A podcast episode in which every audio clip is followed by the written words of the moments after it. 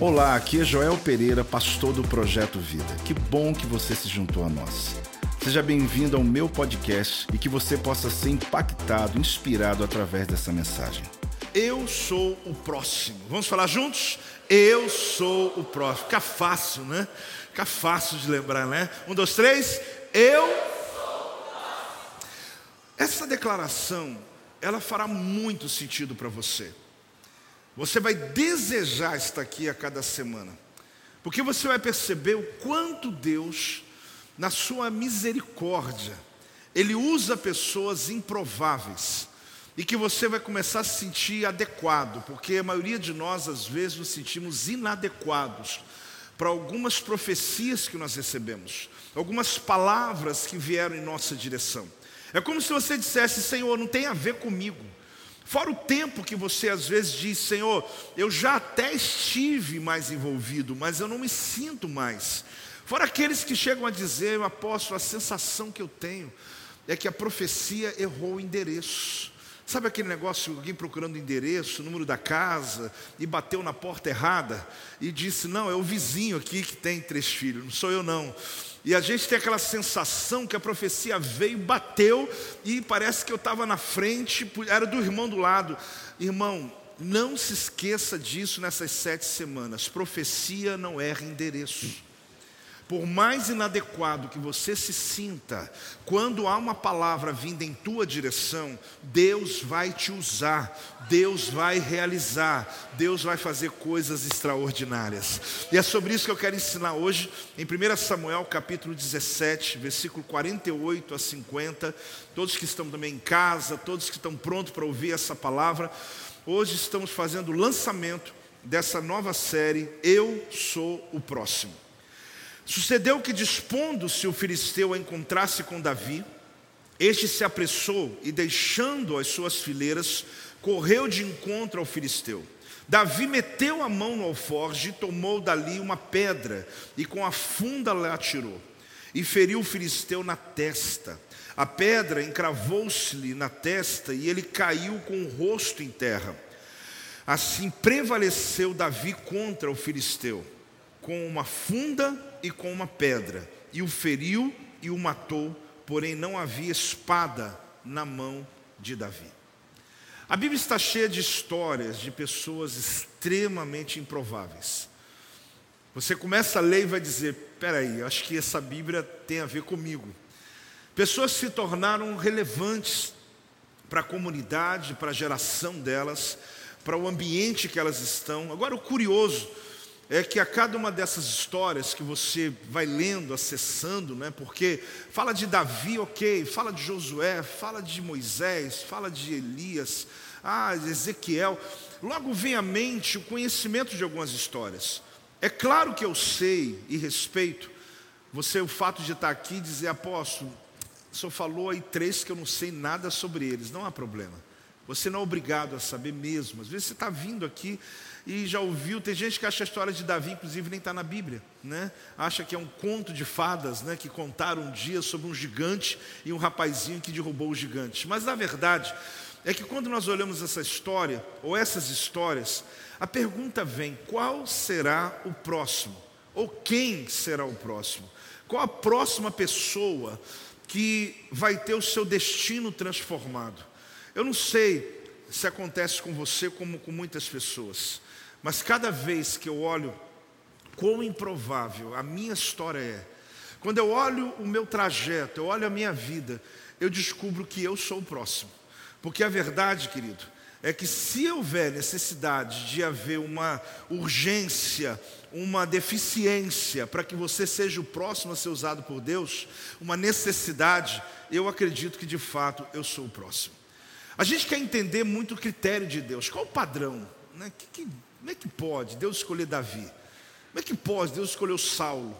Encontrou-se com ele, o próprio Deus se revela a ele. Como é que pode Deus chegar para Eliseu, né, através do profeta Elias, e falar: esse aqui, qual é esse critério que a gente fica meio que colocando na fila? Senhor, eu estou aqui, olha, estou aqui, sou próximo. Será que, que Deus olhou nessas pessoas? Será quão extraordinárias elas são? Quão especiais essas pessoas são, como foi Sansão, o próprio Samuel, que eu vou falar sobre ele hoje. Pessoas que você olha a história delas e percebe que elas são tão comuns quanto você e eu. Alguns deles que têm algumas dificuldades tão grandes quanto eu e você, ou às vezes maior ainda. Então aqui eu olho que se trata de pessoas improváveis, que se tornaram um instrumento nas mãos de Deus. O que a gente quer nessas semanas ensinar para você, o que nós queremos elucidar, trazendo histórias bíblicas e nelas você se identificar, é para você perceber que existe um padrão sim. Todos eram improváveis. Todos eram pessoas que, quando foram chamadas, levaram um susto. Um disse, mas eu não sei falar. Outro disse, eu não passo de uma criança. Outro disse, mas eu sou a família mais pobre das tribos. Cada um deles, quando o chamado veio, por quê? Porque quando você é confrontado, quando você é tocado pela missão que Deus tem para você, você logo revela a sua fraqueza. A sua fraqueza está aí escondida por muito tempo, mas quando alguém te entrega a missão de Deus na vida, você diz: Mas eu tenho isso, mas eu sou doente, mas eu tenho esse problema, mas eu não tenho dinheiro, mas eu não tenho. Por quê? Porque a missão, ela te põe no, no propósito que Deus tem para você, e a fraqueza é como você se vê, mas Deus vai fazer um milagre, vai fazer algo extraordinário. Eu acho que nem precisa de um milagre, Deus vai mexer, não vai mudar a sua maneira de pensar, para que você pense como Deus quer que você pense, para que você seja o que Deus quer que você seja. Então, se o requisito é improbabilidade, fale comigo, eu sou o próximo. Se o requisito é ter necessidade, eu acho que todo mundo aqui é o próximo. Porque se esse é o problema, se o problema é esse, é ser uma pessoa improvável, é você olhar a incapacidade diante do que Deus lhe deu, que você pode ser capaz. Eu sou também. Mas quando eu vejo a missão que Deus me entrega, eu te confesso que eu digo, Deus não dá. Eu sou capaz para fazer muita coisa. Mas Deus nunca me entrega algo que eu sou capaz de fazer ou que eu penso que sou capaz. Ele me entrega algo que ele sabe que eu sou capaz. E eu vou só descobrir isso no decorrer do caminho, quando eu me expor, quando eu acreditar, quando eu confiar nele. Eu quero mergulhar com você nessa escritura e ver que extraordinário vai ser, de fato, ver pessoas normais se tornarem pessoas extraordinárias. Eu quero lembrar nesse primeiro texto, a gente está falando de três pessoas: Saul, Samuel e Davi. Quem? Saul, rei, Samuel, o profeta, e Davi, o pastor de ovelhas. Então está falando de três pessoas aqui que vão estar se interagindo nessa história que eu li sobre a derrubada. Apóstolo, mas e o Golias? Só leu sobre o gigante que caiu? Sim, o gigante a gente já sabe que é a presença do inimigo contra a sua vida. Mas eu quero falar sobre essas três pessoas que se movimentam diante desse desafio. Deus estava para interromper a uma era de liderança que havia, até a liderança de Saul. A verdade que a gente começa a compreender que a liderança de Saul, ou aquilo que Saul representava, Saul não representava apenas um indivíduo. Saul, rei, acho que vocês se lembram que era ele, ele representava uma era de liderança, um estilo de liderança, uma maneira de liderar. Deus estava então interrompendo um padrão e começando um novo padrão. Então, olhe bem, por lei, ungir um novo rei, se fosse da minha família, se eu sou rei, eu estou ungindo meu filho, quem vai ungir é o sacerdote. Mas se eu sou rei e o próximo rei não é da minha linhagem, não é do meu sangue, quem vai ungir vai ser um profeta. Por que isso? Porque quando Deus está interrompendo uma linhagem, só um profeta pode fazer isso. Ele precisa entrar com uma voz profética, assim diz o Senhor. E aí você compreende o quanto esse profeta tem crises antes de assumir uma postura dessa. Porque assumir o fato de, de levantar o próximo rei da linhagem do rei anterior não tem nenhum esforço. É simplesmente um ato, um ritual que vou chegar como sacerdote e reconhecer uma linhagem. Mas quando Deus está interrompendo um ciclo, Deus entra com a voz profética. Por isso que toda vez que o caos entra em um ambiente, Deus levanta profetas. Toda vez que o caos entra na atmosfera, Deus levanta um profeta. Talvez você não saiba a unção profética que está sobre a tua vida.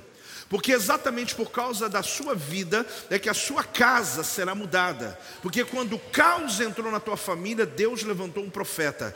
Apóstolo, achei que era o senhor, que era a pastora Adriana, era a apóstola Silvia, era o pastor fulano, era fulano. Não, você não está entendendo. O caos se instalou na sua geografia, não é minha, na sua geografia. E lá Deus vai levantar um profeta para ele poder mudar os decretos, as palavras, as continuidades, as maldições hereditárias. Você está entendendo ou não? querido, porque ele tem que interromper. Só que às vezes é a crise do profeta. Que crise ele tem? Certeza. Como que eu tenho certeza que Deus está me falando isso? Como mudar um ciclo de anos? Como mudar uma religião de anos na família?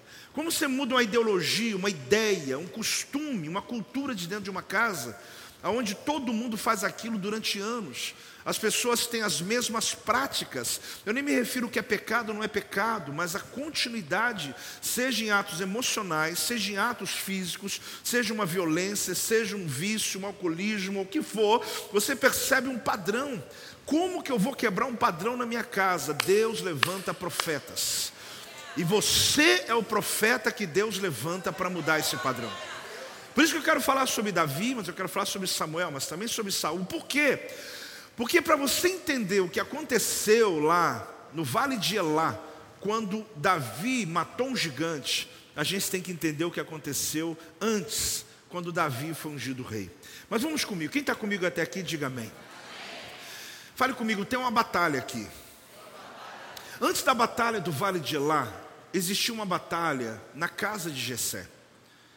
Ah, apóstolo, eu tenho que entender melhor. Deixa eu tentar, deixa eu te explicar. Tá, não, deixa eu te explicar. Jessé era o oitavo, perdão, Jessé tinha sete filhos, na verdade oito filhos. Davi era o oitavo filho da linhagem de Jessé. Jessé vem da linhagem, querido, que seria o que geraria o próprio Cristo. Inclusive eu falei quarta-feira sobre uma dessas linhagens quando eu falei de Raquel. Então o que acontece? Havia uma profecia que na casa de Jessé se levantaria um rei. Então houve uma batalha para que esse acontecimento de fato se tornasse verdadeiro.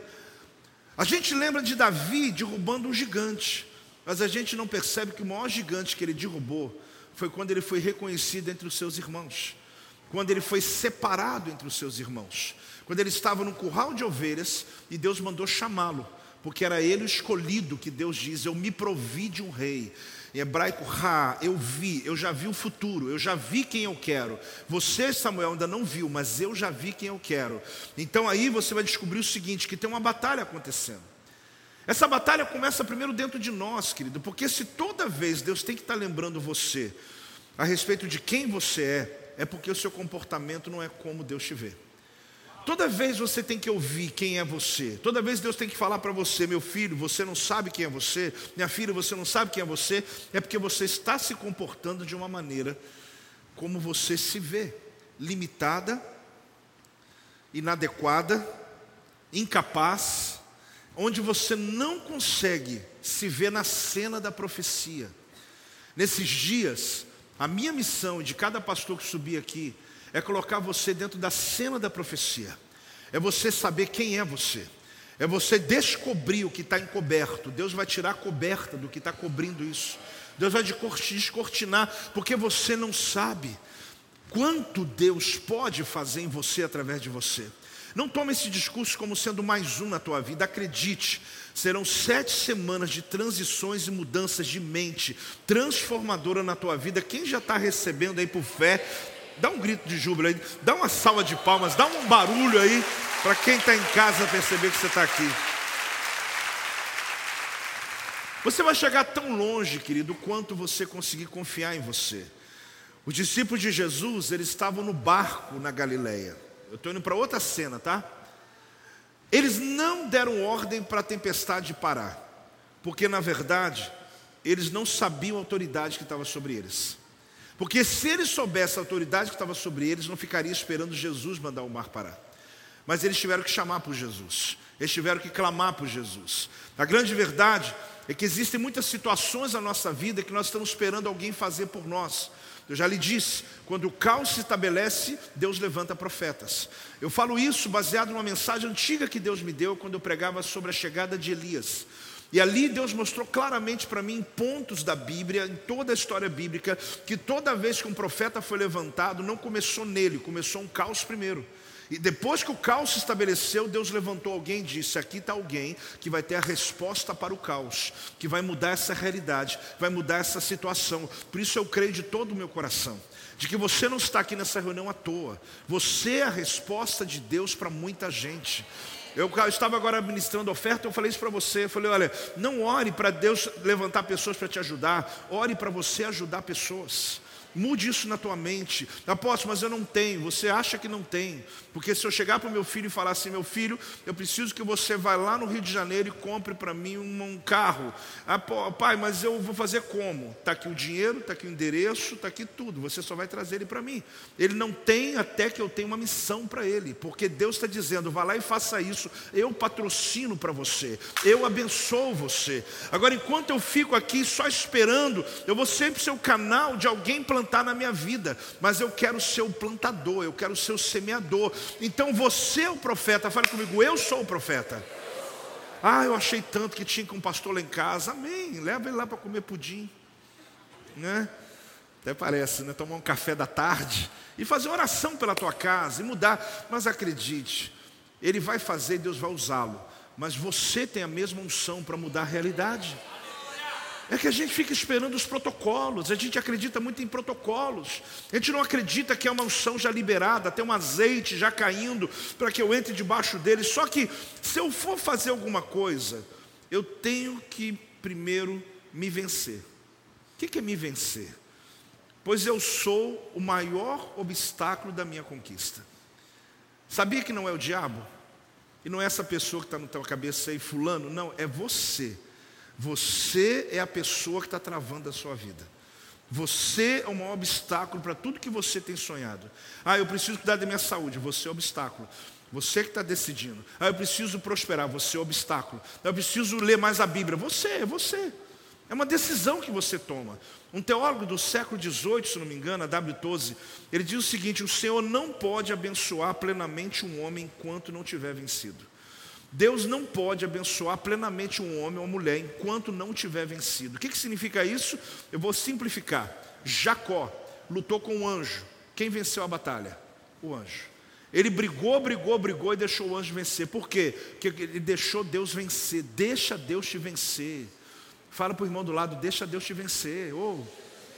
Tem gente que ele quer brigar com Deus, eu estou brigando com Deus, eu estou brigando com Deus, irmão. Quer um conselho? Deixa Deus vencer. Porque quando ele te vencer, ele te abençoa. Quando você está entendendo a linguagem? Por isso que a W. Tozer diz isso, ele diz, olha, Deus não pode abençoar um homem enquanto não vencê-lo. Enquanto ele não mexer, não mudar, eu me dobrar e dizer, Senhor, Tu és Senhor mesmo. Agora, enquanto eu estou aqui, ah, eu dou o dízimo, não dou. A Bíblia diz o quê? Deixa Deus te vencer, irmão. Ah, eu vou me batizar, não vou. Deixa Deus te vencer, irmão. Eu vou me casar, eu estou juntado. Deixa Deus te vencer. Pega a Bíblia e viva 100% e vê o que Deus vai fazer na tua casa. Sabe, existem coisas que a gente fica brigando com a Bíblia, brigando com Deus. Tem alguém aí? Porque a gente quer tentar entender um Deus na nossa humanidade, você não vai conseguir entender. Então, saiba de uma coisa: o maior obstáculo é você mesmo. Toda vez que Deus expõe a missão, a fraqueza aparece. Eu já te disse agora há pouco: Moisés, ah, eu não sei falar. Josué, ah, eu sou criança. Gideão falou: ah, meu Deus, eu sou muito pobre. Todos eles tinham um argumento. E se eu continuar a lista, você vai ver que todos eles tinham um argumento. Por quê? Porque quando a missão é exposta, a sua fraqueza aparece. Quando Deus te entrega uma profecia através de alguém, logo vem na sua mente, mas eu não vou poder não eu acho que erraram o endereço. Eu acho que essa palavra não é para mim. Agora, antes da gente conseguir entender, o que já é verdade sabemos já, que Davi matou Golias, eu queria que você entendesse o que aconteceu aqui em 1 Samuel 16, versículo 1. 1 Samuel capítulo 16, versículo 1. Você vai perceber que Deus dá uma palavra para que ah, o profeta pegue o chifre de azeite. Pega o quê? E é interessante porque quando ele pega o chifre de azeite, Deus fala com ele assim, como esse aqui, exatamente como esse. Ele diz assim: Disse o Senhor a Samuel: Até quando terás pena de Saul, havendo eu rejeitado, para que não reine sobre Israel. Enche um chifre de e vem. Enche o chifre de azeite e vem. Enviar-te-ei a Jessé, o belemita, porque dentre os seus irmãos, o que, que Deus fala? Me provi de um rei. Linda essa palavra que Deus usa. Ele falou: Eu já tomei providência. Deus em hebraico falou: Ah, eu já vi o rei, eu já estou vendo ele. Só que eu estou vendo onde ele está agora. Eu estou dando uma dica: ele está na casa de Jessé. Só que você vai ter que ver o que eu estou vendo. Você vai ter que perceber o que eu estou percebendo. Então enche o chifre de azeite e vem. Mas Senhor, aonde? Em Belém. Na casa de quem? Jessé. Quem é o rei? Você vai saber. Quando chegar lá, você vai saber. Só que aí está a grande questão. Aqui Deus está confrontando o quê? O profeta era Samuel. Só ele tinha autoridade de fazer uma mudança de governo em Israel. Só ele podia mudar e na mente dele, ele gostava de Saul. Então Deus fala o seguinte para ele: só porque você está emocionalmente ligado a Saul, não significa que eu já acabei com ele. Você está emocionalmente ligado a essa pessoa, só que na verdade, para mim já acabou para você. É forte isso, né? Só que Saul não representava um indivíduo. Saul representava uma era de liderança que Deus está mudando, virando uma chave no mundo através de Israel. Ele quer mudar um conceito de líder, porque Saul não foi segundo o que ele queria. E para mudar isso tem que ter um profeta. Apesar de Samuel ser sacerdote e ser juiz, mas e quando ele enche o chifre de azeite, ele está dizendo: Eu quero um profeta hoje. Eu preciso de um profeta. O que você vai fazer, não te disse ainda. Eu só disse para você ficar pronto, porque eu já estou vendo a profecia. Eu quero só que você se apronte, você esteja da tua parte, você esteja pronto. Agora, quando chegar a hora, você vai saber o que fazer. Então você percebe que existe uma crise no profeta. É aquela crise que nós carregamos. Que Deus chega para você e diz: Meu filho, se prepare. Para quê, Senhor? Se prepare, meu filho. Mas que hora, que dia, como vai ser? Eu estou aqui desesperado. Se prepare, porque eu já vi, eu já me provi. Quando Deus fala, eu já provi, Ele está dizendo, não tem volta. Então não adianta você ficar apegado ao que passou, porque o que eu vou fazer é novo, o que eu vou fazer é diferente. Não adianta você ficar pegado ao passado. Você está ligado a Saul emocionalmente, mas eu já me provi de um novo rei. Eu já levantei uma nova liderança. Eu já levantei um novo propósito na tua vida. Eu já levantei novas fontes sobre a tua vida. Eu tenho coisas novas para realizar em você. Então, Samuel, até quando? Olha que leitura que eu faria hoje. Até quando você vai ficar ligado a esse tempo, falando como era bom? Já viu a geração do como era bom? Ah, como era bom né? Sendo que já o que? Passou. Até quando eu vou ficar preso ao que já passou? Eu estou dizendo o que? Deus está dizendo, eu acabei com ele, por algum motivo. Saul já não é mais rei. Samuel, você precisa acreditar em mim. Eu provi ou me provi de um rei. Você tem que acreditar em mim, Samuel. Você precisa se mover comigo porque eu já me provi, eu já vi, eu já separei. O próximo que vai ser levantado, eu vou fazer. Samuel, você não sabe o que eu sou capaz. Eu mandei anjos esconder o corpo de Moisés. Eu mandei o mar vermelho abrir. Eu coloquei uma nuvem para conduzir meu povo. Você não sabe do que eu sou capaz de fazer. Eu não mudo de ideia.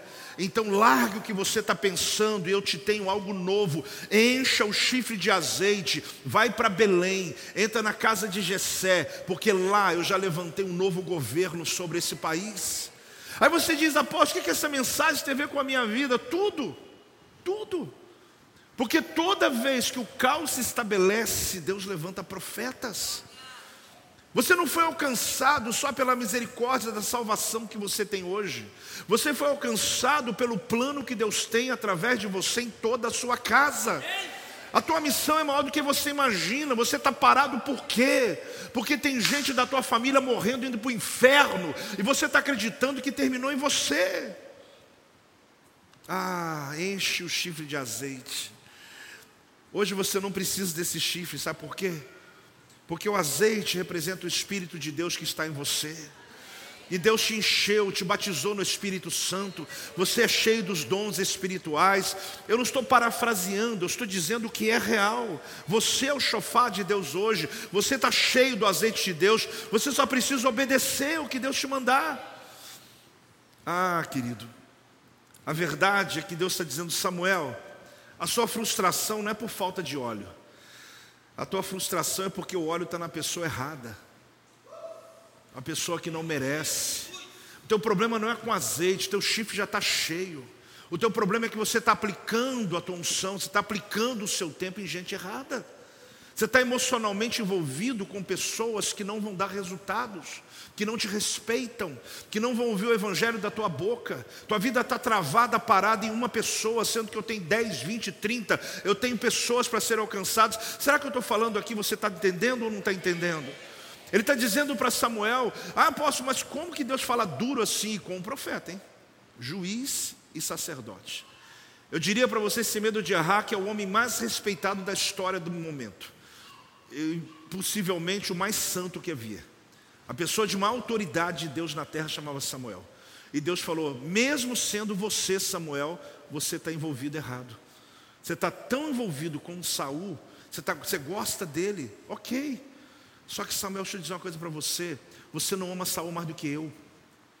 Eu amo muito mais do que você. Só que eu já me provi.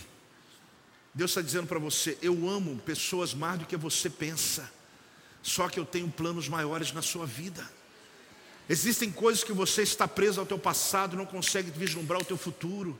Deus terminou uma era de liderança dizendo: Eu começo um novo tempo na sua vida.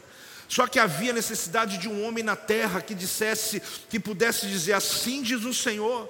Deus poderia tomar qualquer pessoa, mas ele disse: Samuel, eu quero usar você. Enche o chifre de azeite, que eu sei que quando você chegar na casa de Jessé, o que você fizer, as pessoas vão acreditar que sou eu que estou fazendo, porque eu estou com você. Só que antes de você chegar lá, arruma a tua mente, mexe nessa visão, mexe na tua maneira de pensar, muda a tua trajetória, porque eu quero te usar para coisas grandes. A minha oração é que nessas semanas, a cada quarta-feira que você chegar aqui, talvez você chegue até meio assim, Senhor, ah, o que, que eu vou aprender? Você possa perceber que você vai ter um encontro com o teu destino, com a tua unção, com a tua realidade, com o poder que Deus liberou sobre você, e você possa, como Samuel, entender esse propósito. Se você não parar de chorar pelo que era, você nunca vai ver o que vai acontecer. É Deus dizendo a Samuel: enche o chifre de azeite e vai, ou vem. Esse vem é ótimo, né? Porque Deus já estava lá. Enche de azeite e vem. Eu já estou te esperando, você está atrasado.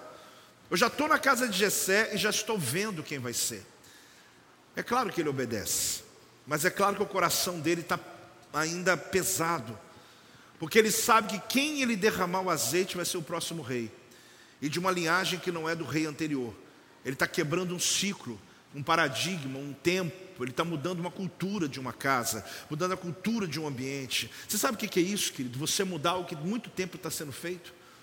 Se mudar um tempero de uma comida já muda tudo para você, imagina mudar então um estilo de vida, mudar uma maneira de pensar. Só que a gente tem que compreender que o Evangelho é isso, é um lugar de mudanças, de novas experiências de você viver o novo de Deus. Olha o que diz aqui 1 Samuel 16, 6. Sucedeu que entrando eles, viu Eliabe consigo, certamente está perante o Senhor o seu ungido. Você sabe que quando Samuel entrou na casa de Jessé, viu o primeiro filho de Jessé, o mais velho, tudo a ver, é o primogênito, o indivíduo era parecido com Saul, porque ele era também forte, ele era soldado de Israel, ele tinha aparência do rei anterior. Aí o que aconteceu? Ele olhou para ele, já pegou o chifre de azeite, o azeite não, não movimentou no chifre, mas ele quis movimentar. Porque a questão, querida, é que a unção vem de Deus. Ele usa pessoas para transferi-la. Só que eu não posso empurrá-la. É Deus que movimenta na vida das pessoas. É Deus que escolhe pessoas. Eu já lhe disse, fale comigo, eu sou o próximo. Só que a questão é qual é esse padrão de Deus? Próximo para quê? Para ser usado. para ser esse canal de Deus. Quando ele olha, ele abre, ele quer fazer, é esse. Aí Deus falou: Meu Deus, Samuel, meu Deus, Samuel, né? Deus falando. Essa vai ficar ótima. Eu mesmo, eu mesmo, Samuel, estou falando, não é possível, não é possível. Você não está entendendo, eu não olho o exterior, você está olhando como se fosse um rei igual Saul. Você está vendo o padrão do passado, você está querendo fazer teu futuro com o padrão do passado. Eu não olho o exterior das pessoas, eu estou olhando dentro do homem. Não é Eliabe, não é esse homem. Você está você tá, você tá, você tá com a mente errada, a sua visão está turva. Você sabe que Deus está falando contigo aqui, querido, comigo, que Deus está falando conosco? É que Deus quer fazer coisas novas, mas nós queremos seguir no padrão antigo. Nós queremos seguir do nosso jeito. Nós queremos pagar uma dívida, mas queremos ensinar a Deus como paga. Então, eu só paga desse jeito, tá? O Senhor me ajuda aqui, o Senhor me ajuda aqui. Nós queremos resolver um problema e queremos que Deus resolva do jeito. Só que na verdade, Deus está dizendo: não, eu não me movo segundo os teus padrões. Eu não me movo. Talvez Davi, querido, seria a pior pessoa. Porque pelo que Saul cometeu, não foi grandes coisas. Ele realmente, ele andou com Deus por um período, se perdeu de Deus e perdeu o emprego. Agora, o que Davi fez e não perdeu o emprego? Para quem conhece a história de Davi, eu fico pensando: que padrão é esse de Deus? Porque a gente começa a achar que Deus se move segundo aquilo que nós padronizamos. Então ele está dizendo o seguinte, Samuel: eu não uso pessoas que são perfeitas. Eu só uso, eu só não uso pessoas que eu não posso confiar. O meu problema não é perfeição, é confiança. Porque nós estamos igual o Samuel nesse momento de crise dele. A gente olha para as pessoas e fala: Isso aqui não dá, não. Não, isso aqui, Senhor, que Deus. Pelo amor de Deus, essa pessoa aqui sendo usada por Deus. Irmão, quando o azeite de Deus autoriza, não é a pessoa mais, é a unção que Deus colocou sobre ele. Por isso você talvez criou padrões que se você ler a Bíblia, você vai ficar escandalizado com a Bíblia. Você vai ficar escandalizado com a maneira que Deus escolhe pessoas. Eu não estou fazendo aqui um convite ao pecado, à vida sem Deus, à vida longe de Deus, não estou falando isso. Eu estou só dizendo que Deus escolhe pessoas improváveis, que Ele não escolhe segundo o que você acha que é o melhor. O RH de Deus não é chegar lá, isso aqui é um ótimo, isso aqui é perfeito, preparado. Não, querido. Deus olha para a gente como eu, como você, e decide que você vai fazer diferença, que eu vou fazer diferença, que nós vamos mudar essa realidade, que a nossa casa será transformada pela nossa vida, pelo nosso testemunho. Pode dar uma salva de palmas ao Senhor. Dá um glória a Deus em nome de Jesus. Enche o chifre de azeite e vem. Vamos lá? Enche o chifre de azeite e vem. Deus está dizendo o quê? Eu já estou aqui. Estou esperando você chegar. Só que quando você estiver vindo, pegue o chifre de azeite. Você acha que enchia chifre de azeite todo dia? Não. Ele ficava guardado por anos, por anos, por anos, por anos. Deixa eu te falar o que significa o chifre. Teve que matar um animal, sangrou um animal para tirar o chifre. Deixa eu te falar sobre o azeite. Teve que passar azeitona em quatro prensas, sendo que a primeira delas é usada para ungir sacerdotes e reis. É o mesmo azeite que é usado para ungir profetas, sacerdotes, é o mesmo que unge rei. Então esse azeite era um azeite chamado primícia da azeitona. É a primeira prensa. Só que a primeira prensa não significa que é a última. Depois da unção é que começa o projeto. Muita gente percebe o seguinte: ah, eu queria tanto ser ungido por Deus, como se ali acabasse tudo. Não, ali está começando. Porque é o primeiro azeite que você recebeu. Tem o segundo, tem o terceiro. No final sobra uma graxa, de tanto que ela passa pela prensa. Só que às vezes nós queremos a unção sem passar pela prensa. Só que Deus está dizendo o que para Samuel? Pega aquele, aquele chifre, qual é? O chifre do profeta. Pega aquele azeite, qual azeite? O azeite da unção. Não é o segundo, nem o terceiro, nem o quarto. Eu quero o primeiro azeite, porque você vai chegar na casa de um homem. Ele sabia que profeta não seria, porque ele já era. Ele sabia que sacerdote não seria, ele já era. Ele sabia que juiz também não, porque ele já era. Era a tríade estava em Samuel. E ele pensou, então só falta um, é o rei. E ele diz: Até quando você vai ter pena do último, sendo que eu já o tirei? Para mim, ele não está mais lá. Eu já me provi eu já me levantei, eu já fiz coisas novas. As promessas de Deus são assim na tua vida, querido. Você quer uma promessa nova mantendo costumes antigos, não adianta. Você quer uma promessa nova, que Deus mude realidades na sua vida, mudando práticas antigas, vivendo práticas antigas. Você quer que Deus faça coisas novas e Deus me abençoa. Desculpe falar desse tema, mas é um tema que é forte para muita gente. Ah, se eu abençoe minhas finanças, nem dizimista você consegue ser. Você não consegue entender que existe um padrão de Deus para que Ele te abençoe. Ele disse: Olha, eu repreenderei, eu repreenderei o devorador, eu abrirei janelas nos céus, mas por favor, faça prova comigo, traga teu dízimo. Será que Deus precisava de Moisés? Perdão, perdão. Será que Deus precisava de Samuel para ungir Davi?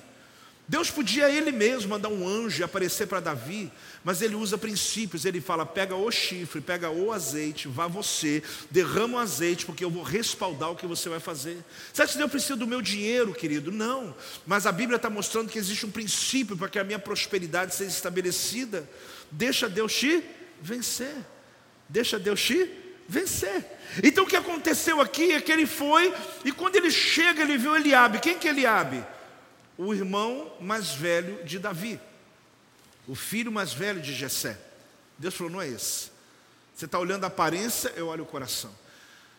Aí foi um desfile de príncipes, que a casa de Jessé tinha sete filhos na sala, a sala dos campeões. Veio o primeiro, veio o segundo, veio o terceiro. Aí Samuel ficou esperto. Ele já parou de olhar a aparência. Porque na aparência ele diz, é o segundo, não, é o terceiro, é o quarto. Deus sete, sete é o número de Deus. Deus quebra padrões.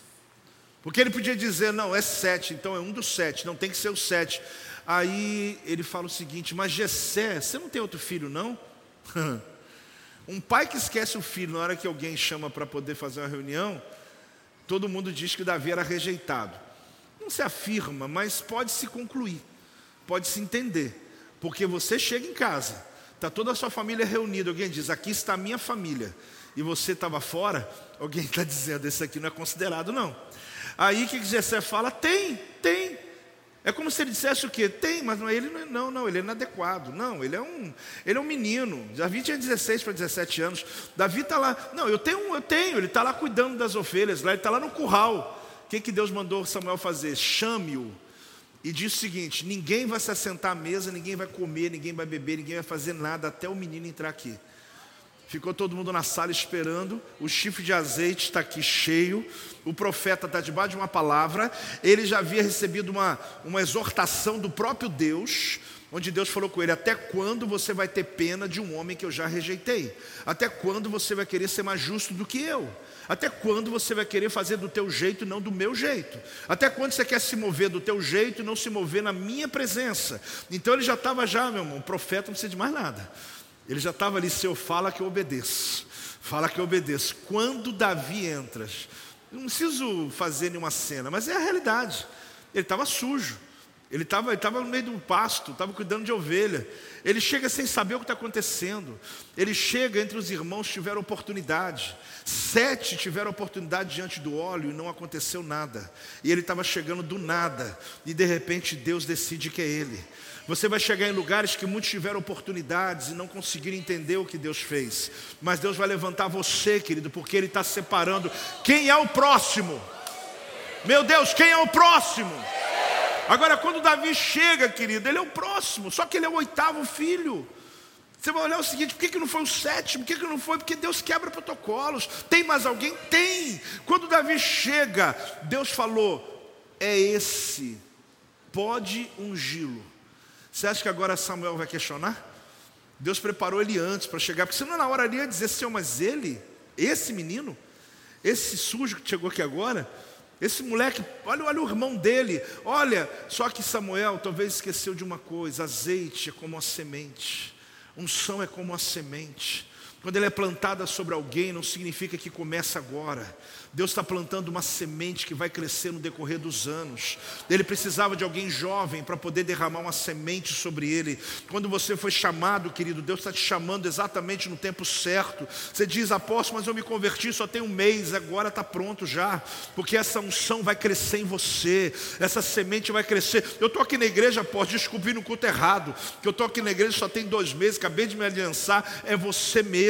Ah, apóstolo, eu estou aqui já tem 20 anos, é você também, a unção já foi derramada sobre você, ela está crescendo em você, ela está tomando dimensões em você. Sabe o que aconteceu? Davi se ajoelha, Jessé, o pai, vendo aquela cena de um filho que ele rejeita, os irmãos que não deram nada pelo Davi, diz a Bíblia, ele foi ungido no meio dos seus irmãos.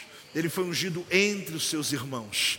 Ele foi ungido na presença de alguns que não acreditaram nele. Davi sabia que até de alguns acusadores. E ali Davi foi ungido rei de Israel. Saul é o rei. Está lá no trono em Gibeá, sentado no trono. Só que imediatamente, quando Samuel derrama sobre ele, imediatamente o Espírito de Deus que estava sobre Saul foi transferido para Davi.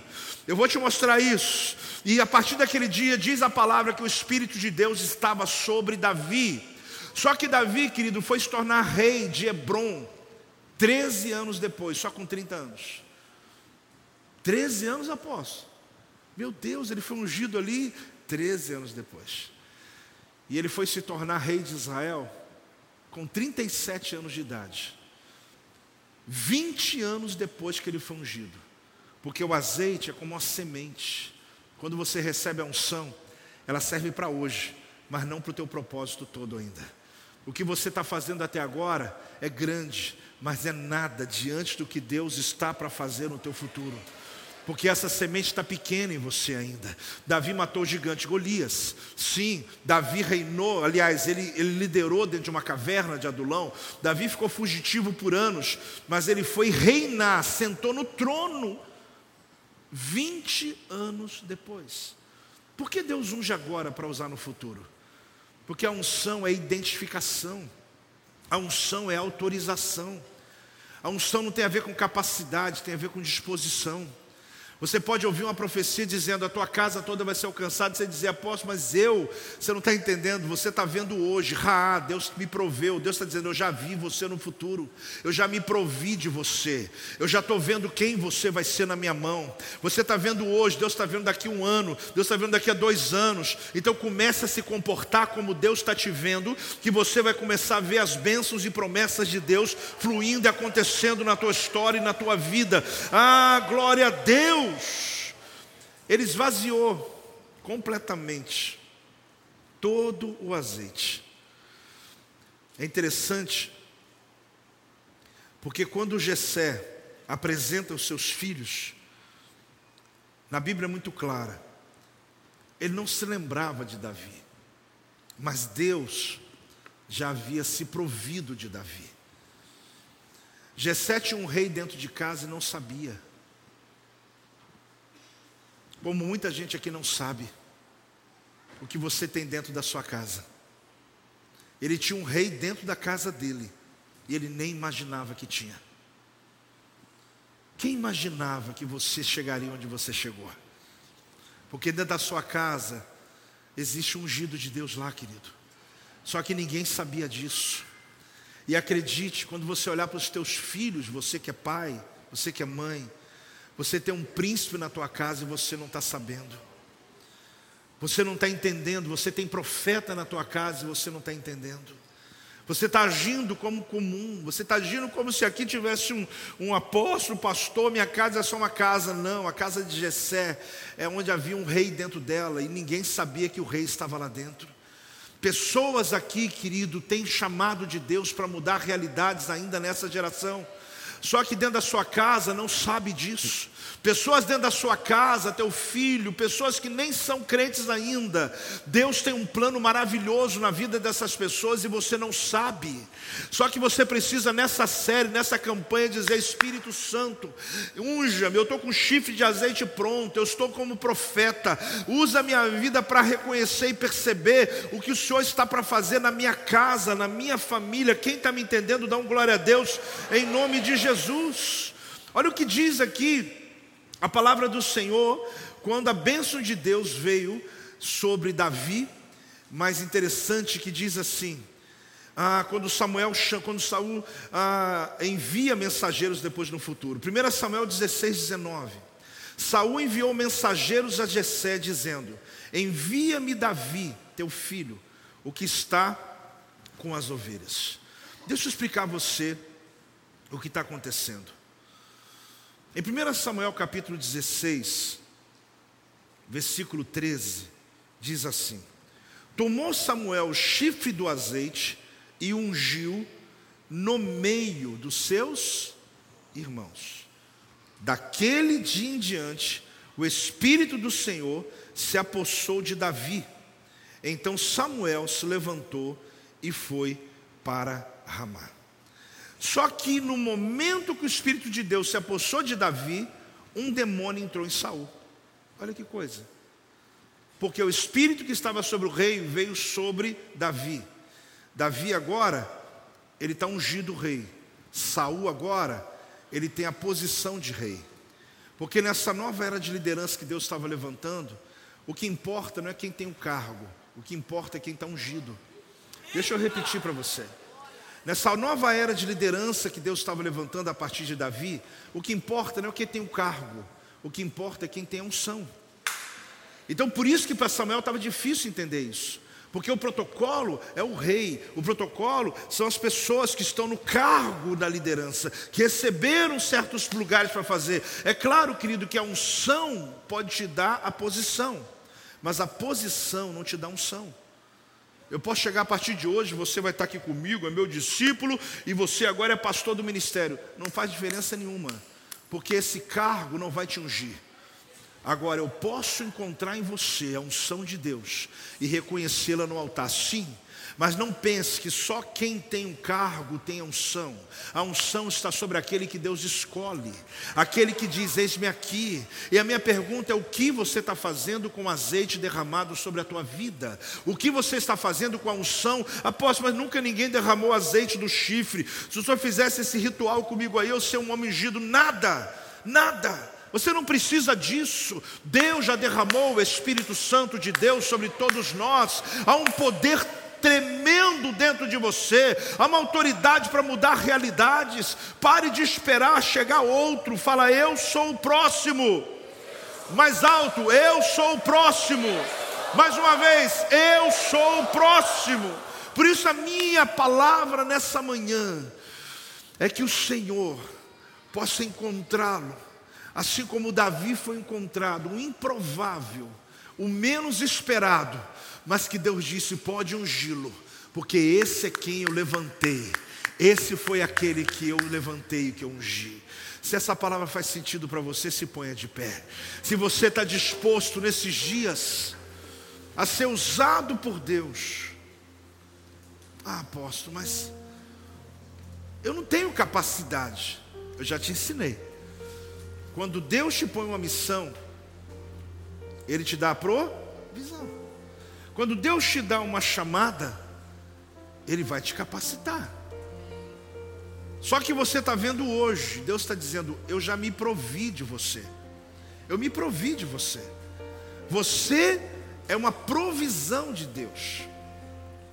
É interessante porque a palavra girê, usada lá na montanha, quando Deus proveu o cordeiro, ela é muito forte, porque é aquele que vê. Mas a prover, quando se fala no hebraico, é ra. Então Deus está usando, mesmo que Ele estava usando, dizendo: Eu me provi de um rei. Quando Ele provê algo para você, para que não falte mantimento na tua casa, Ele está dizendo: Eu me provi de você, para que você possa mudar a realidade de pessoas. Só que Deus falou assim: Jessé, enche de azeite e vem. Ou seja, eu já estou aqui. Que eu me provi de um rei. Enche o teu, teu chofar, enche o teu chifre de azeite e vem. Porque eu já tomei providência, eu estou vendo. Então, quando Deus olha para você, Ele está dizendo: Meu filho, meu filho, até quando você vai ficar preso ao teu passado, se eu já o cancelei? Até quando você vai ter pena de algumas pessoas, sendo que eu já o removi? Até quando? Samuel você vai ficar olhando para Saul, eu já levantei outro rei. Só que Samuel olha para Eliabe e fala, mas ele parece, não, mas eu não, eu não vou fazer nada parecido, eu vou fazer algo novo. Será que Deus está falando com a gente aqui hoje, querido? Só que o teu coração precisa estar pronto. Porque Deus está dizendo assim, meu filho, minha filha, eu já me provi da tua resposta. Eu já enxerguei, vem, eu estou nela, inclusive. Eu estou esperando só você chegar. Ah, mas Senhor, eu estou ainda precisando resolver um problema aqui com Saul. Eu estou precisando ainda ter, eu estou ainda com a minha. Não, meu filho, não fique com pena do que passou. Venha onde eu estou, porque eu já me provi da tua resposta. Muitas pessoas não conseguem alcançar o que precisam porque estão presos aos seus saús, a sistemas antigos. Que você está dizendo, não, mas não posso mudar isso. Quem disse que não pode? Porque quando Deus quer mudar uma atmosfera de qualquer lugar, Deus levanta profetas. E hoje eu quero ser como esse profeta sobre a tua vida.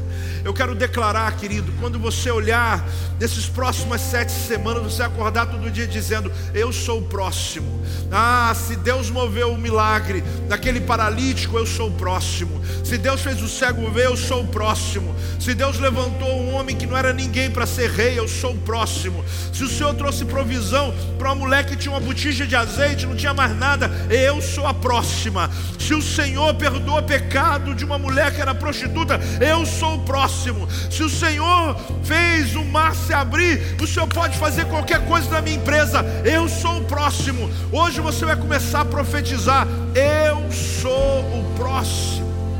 Pai, em nome de Jesus. Encontre, ó Deus, no meio da tua igreja, nos encontre, ó Deus, derrama do teu azeite sobre nós, Capacita-nos, meu Pai, a realizar a tua vontade. Unja-nos para um propósito, meu Deus. Aqui estão os próximos testemunhos que o Senhor vai usar. Aqui estão os próximos profetas que o Senhor vai levantar para mudar realidades das famílias, meu Pai. Ah, Senhor, nós temos príncipes dentro da nossa casa, nós temos profetas dentro da nossa casa. Faça-nos enxergar, assim como o Senhor fez Samuel enxergar Davi. Ah, Deus, dá-nos essa fé, dá-nos essa unção. Nós somos o próximo, meu Pai, em nome de Jesus. Este é o meu podcast. Você pode acompanhar meus conteúdos diários no Telegram e as mensagens completas no meu canal do YouTube. Não se esqueça de me seguir no Instagram. Compartilhe essa mensagem com outras pessoas e lembre-se: quem se adianta, governa.